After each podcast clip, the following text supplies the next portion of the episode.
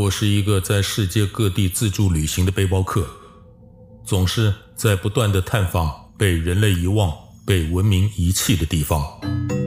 在旅途中，我意外地参与了许多让人匪夷所思，甚至耸人听闻的离奇事件。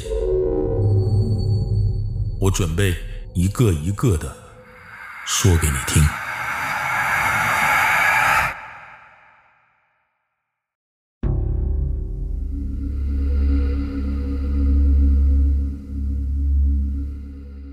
欢迎您来到《听说你很棒》，我是智慧的有声书。您即将收听到的是短篇惊悚故事集之《亲上加亲》。多年前的一个夏天，我来到了云南的西双版纳，已经接近辽国边境的地方。那里有一个由两座大山连接在一起的果园农场，但诡异的是，在这个面积大约一万亩的肥沃土地上，竟然只住着一个中年妇女。不要说边境猖獗的走私犯不敢，连军警都不愿意踏进这个区域，因为除了她，在这个区域里生活过的人都死了。这里哪里不是山呢？你喜欢爬山，随便挑都好，怎么会走到这里来？你别往前走了啊！前面那两座大山住着一个黑寡妇，我们自己都将近十年不敢靠近了啊！小卖店的老板手里一边把我买的矿泉水递给我，嘴里一边回答我刚才跟他打听路怎么走的问题。我一副半开玩笑加上怀疑的态度。不会吧？什么时代了？这世界上还有黑寡妇这种称呼啊？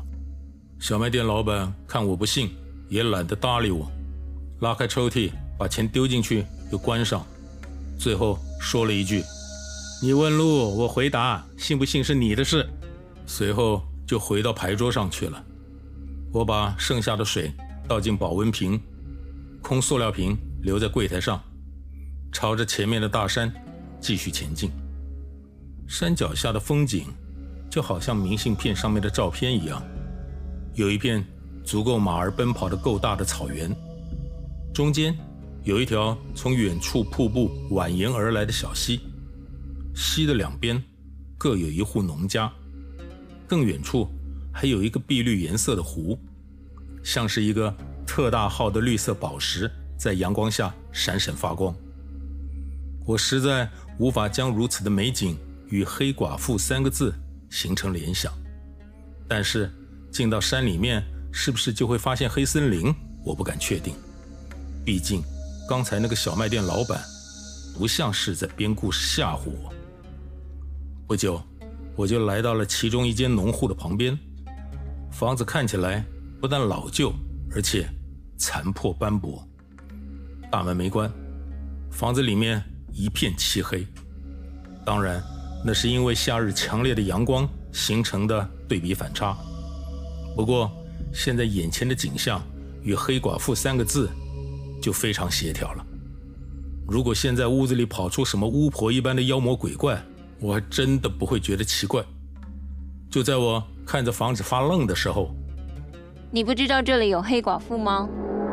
一个中年妇女的声音从我背后传来，我猛地回头，只看见一个中年的农妇，头上戴了顶斗笠，手上拿着一把锄头，背上背着一个竹篓子，手叉着腰，站在离我大约五米远的地方看着我。我连忙转身，对不起，刚才没见到你，我是外地来的，不知道什么黑寡妇的事情哎。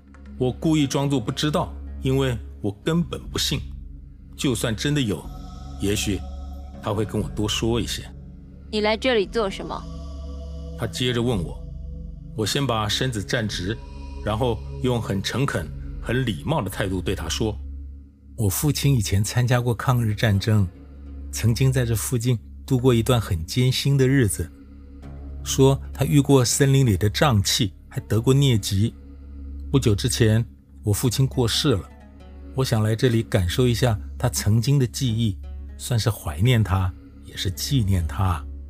他指了一下地上的竹子，说：“帮我搬到屋子后面，跟着我走。我走上前，弯下腰，就把那一捆竹子扛在肩膀上，跟着他来到屋子后面，将竹子立在墙边。他又把我带进屋子，要我把背包放下。后面的半天，我就跟着他，像个小工一样，劈柴、除草、提水、喂鸡、赶羊，一直忙到太阳下山。他进屋子做饭的时候，我在门外的小溪边坐着，脱了鞋袜。把双脚放在溪水中，感受那份清凉。没多久，屋子顶飘起了炊烟，夕阳用渐层的水彩在远处的天空上，以天才的韧性作画。我心想，这地方简直是个人间天堂，哪里是父亲与书本上所说的遍地的巫毒魍魉，更别提什么丛林黑寡妇。但是那些传言。又是从何而来的呢？就在我对着眼前的美景发愣的时候，他站在门口喊了一声。我知道他大概是准备请我吃饭。他先带我进了一个小房间，告诉我这是他儿子住的，如果不嫌弃，就在这里将就。接着他又把我领回客厅，他自己拿了个大碗，夹了些饭菜，然后交代我一会儿吃完之后。把旁边的桌罩盖上就好，他明早再整理。随后，他自己端着碗就往里屋走了。说来也有趣，我们就这样一起生活了三天，彼此除了工作上的需要，几乎没有对话。一直到了第四天的早上，用完早点之后，他拉了两张椅子放在大门前面，请我坐下之后，先开口说谢谢我。原因是，因为他的年纪一年一年大了，许多体力活越来越扛不住了。过去三天，我等于把他秋收之前的准备工作都完成了，因此他欢迎我在他的山里面自由走动，爱玩多久玩多久。另外，他愿意告诉我人家之所以喊他黑寡妇的真正原因。随后，就在这个阳光明媚的清晨。我跟着他的回忆，走进了那个让他对外人难以启齿的诡异人生。十多年前的一个早上，我老公阿强跟小溪另外那一边的老刘正准备一起上山干活，山下远远的出现了一辆警车，这个情况很不寻常，或是说前所未有更贴切。阿强喊了我一声。我放下手里的饲料盆子，从鸡舍走出来。老刘也回他屋里喊他老婆阿芝去了。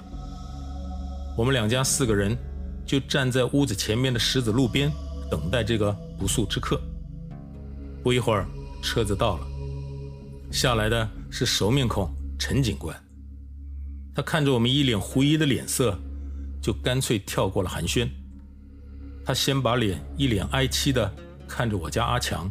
接着，看看我，然后说：“阿强，阿华，你们的儿子大海。”陈警官随后又把脸转过去，看看隔壁两口子，说：“老刘，阿志，你们的女儿秀秀。”陈警官深深的叹了一口气，接着说：“昨晚都死了。”我瞬间两腿一软。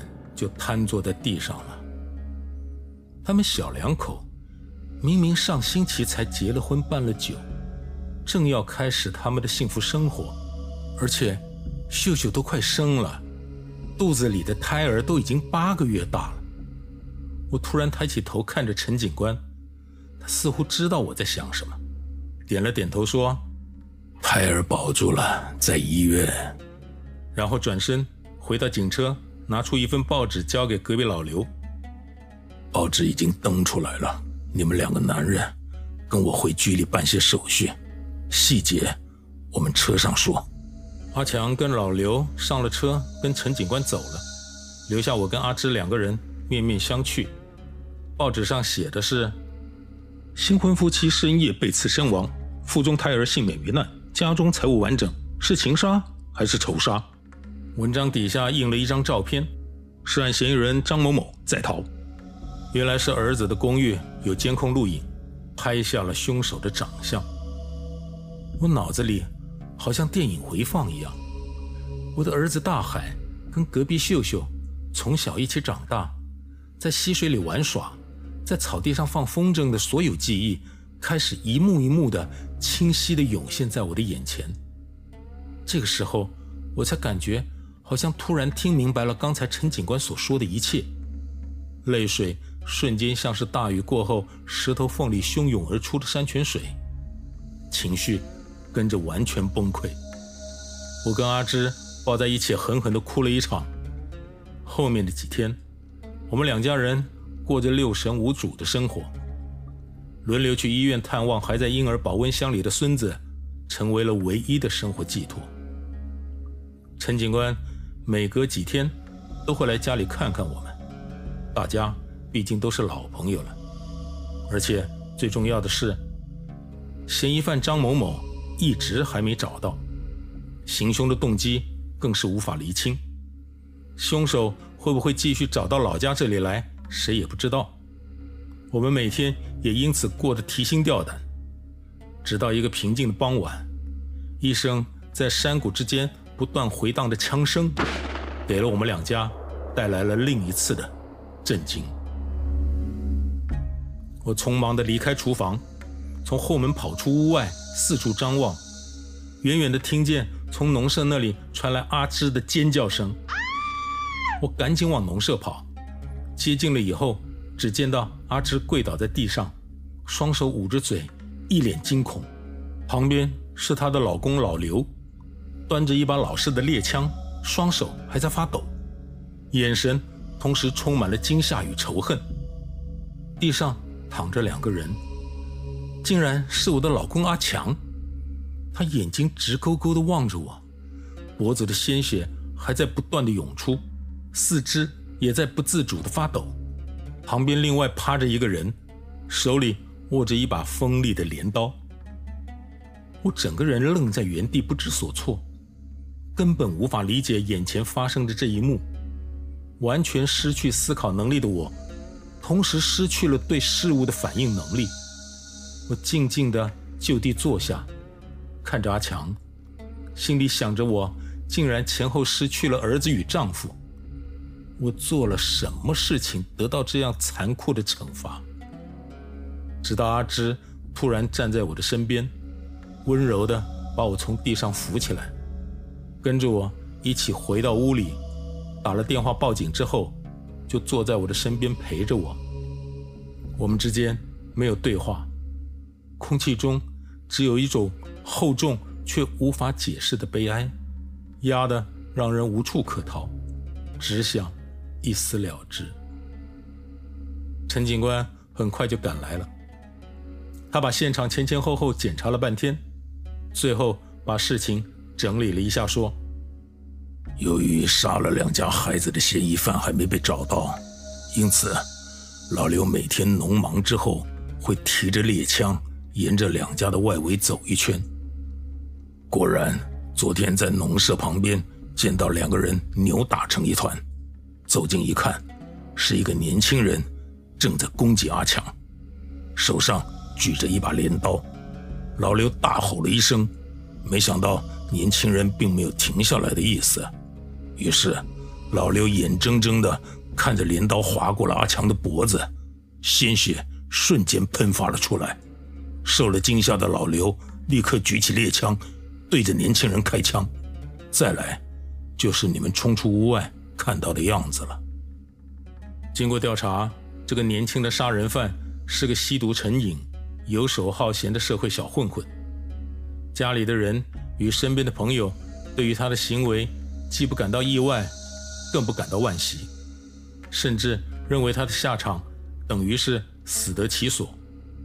可能是警察认为这样的案子根本没有再查下去的价值，更何况嫌疑犯已经死了，于是就以一个吸毒之后发了失心疯的随机杀人事件结案了。至于为什么都发生在同一家人身上，警察强调说，两个案子都没有财物损失。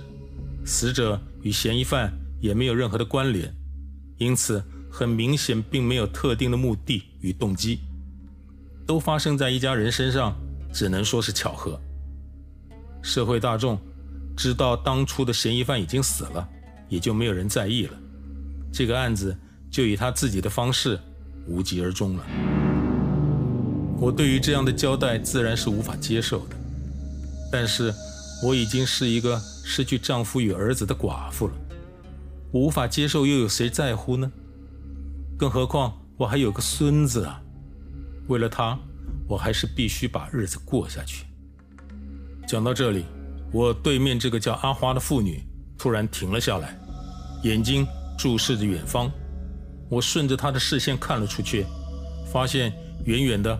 开来一辆警车，不久，警车就在我们前面不远的地方停了下来。一位中年男子下了车，走过来，很不友善地看着我说：“身上有证件吗？入山证办了没有？”我被这个突如其来的举动镇住了。我正在想要怎么回答他的时候，他又接着说：“请你跟我下山，这里没有申请是不能进来的。”我看他。对着阿花点了点头，随后就把手放在我的肩膀上，跟着我回到屋子里拿我的背包。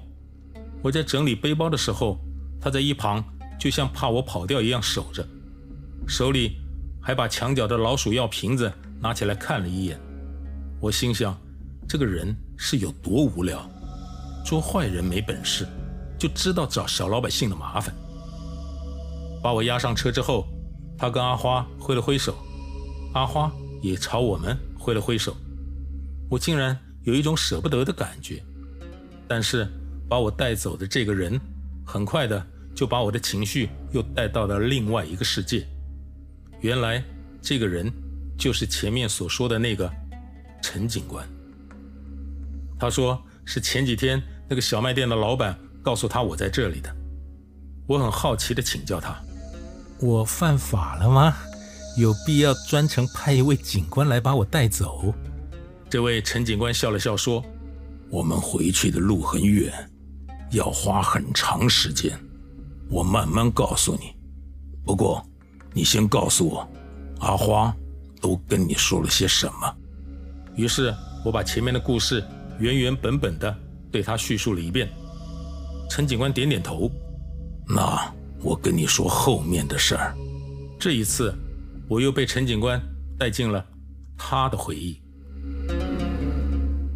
那一年，老刘告诉我，他发现自己在使用猎枪的时候，不像以前那么精准了，左手总是不自主地发抖。后来，我带他去县城里的医院检查，结果是帕金森氏症。医生说这个病会遗传，交代老刘把女儿也带来检查，但是。老刘不愿意家人知道，于是我帮他想了个办法，建议他把女儿的梳子拿来交给医生。很快，梳子到手了，没几天，医院检查的结果也出来了。我准备去接老刘到医院看结果，没想到老刘又因为手抖的毛病闯祸了。那天早上，他跟阿强一起在山上干活的时候，一个不小心。手上的镰刀把阿强的手臂给划伤了，还好不严重。老刘把围在脖子上的毛巾取下来，绑在阿强手臂上给他止血。下山的时候刚好遇见我来接老刘去医院。阿强把毛巾取下来丢还给老刘，老刘看着阿强，一脸歉意，叹了口气，上了车就跟我走。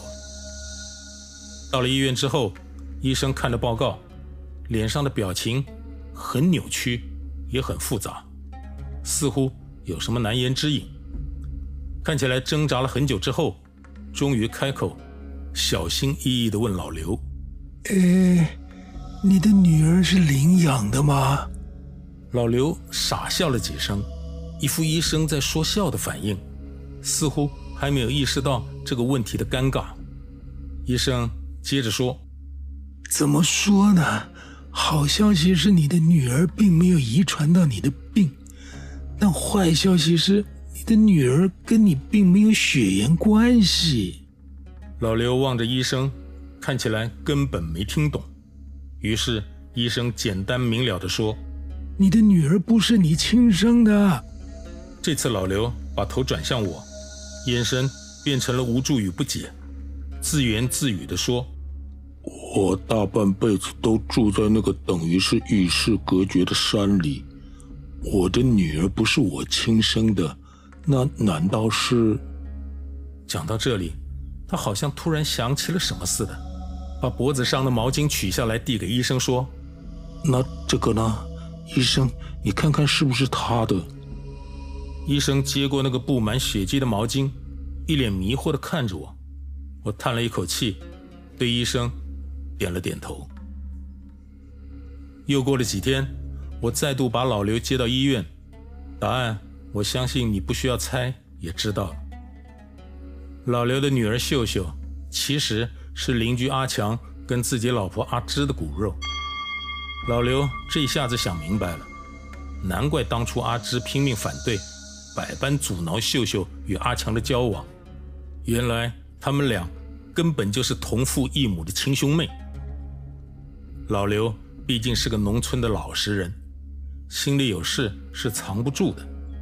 很快，阿芝察觉到自己的秘密恐怕要东窗事发，尤其是阿芝看着秀秀即将临盆的肚子的时候，更是坐立不安，心想：这个孩子生下来。恐怕八成会是个怪物。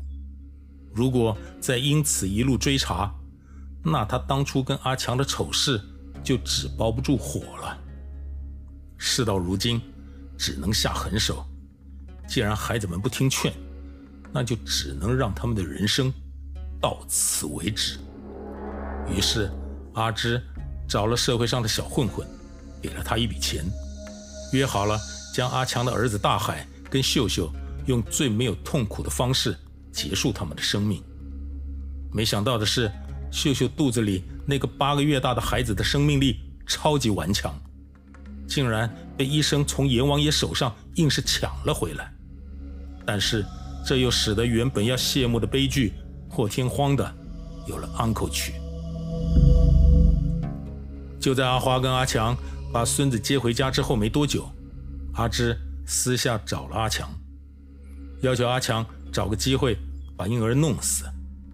阿强觉得阿花才刚失去儿子，不能再接受任何刺激了，拒绝了阿芝的要求。正在阿芝一筹莫展的时候，那个杀了大海与秀秀的小混混又找上了阿芝，两个人起了争执。小混混说自己被监控录影拍到了，现在到处有人在找他。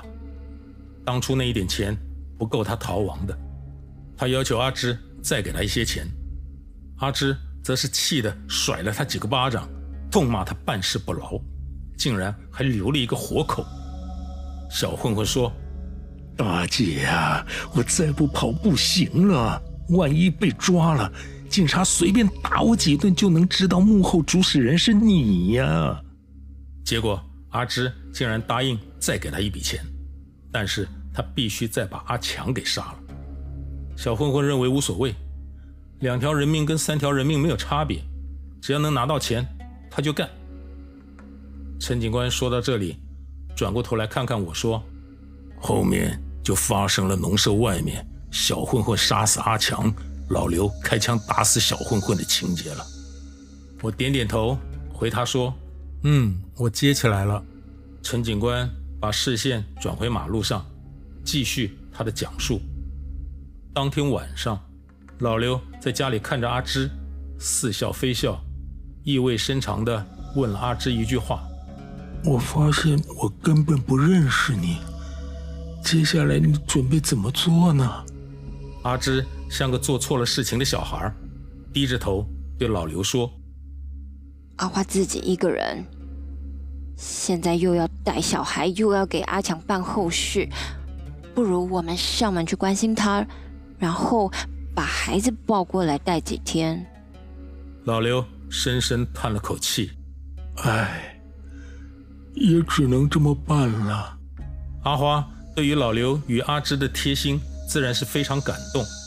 寒暄了几句之后，就把孩子抱给了阿芝，自己一个人安静地度过了一夜。结果隔天早上，阿花就打电话来报案了，说刚才她走到老刘家想看看孩子，只见到老刘、阿芝，还有阿芝怀里抱着孩子，三个人早就没了气息。我们赶到现场的时候，看三个人口吐白沫的死法，跟桌子上放着的老鼠药罐子，推测是先喂了孩子之后，老刘与阿芝也服毒自杀了。听陈警官说完，我深吸了一口气，之后我还是觉得不大对，转过头看着陈警官，再次问他：“你那么大老远把我从山里头带出来，就是因为我没有入山证？还是你只是要告诉我这个故事？”陈警官没有回答我的问题，他自顾自地说：“这几年我一直在思考这个案子，前几天。”我突然发觉了一个自己粗心大意的地方，于是我重新把最后老刘、阿芝、婴儿三个人的验尸报告拿出来仔细检查了一次，结果我的预感是对的。他们三个人的死因虽然是因为吞食了老鼠药，但体内毒物的成分并不是当初桌子上放的那一瓶。我突然感觉脑子被人狠狠拍了一下，一股想吐的冲动在胃里快速的搅动。我想起了离开阿花家之前，陈警官把墙角的老鼠药拿在手上看了一眼的样子。等我稍微缓过来之后，我惊恐未定地把头转向陈警官，说了一声：“谢谢您的救命之恩。”陈警官面无表情，眉头深锁。继续专心的开车，意味深长的回了我一句：“阿花这女人命苦啊。”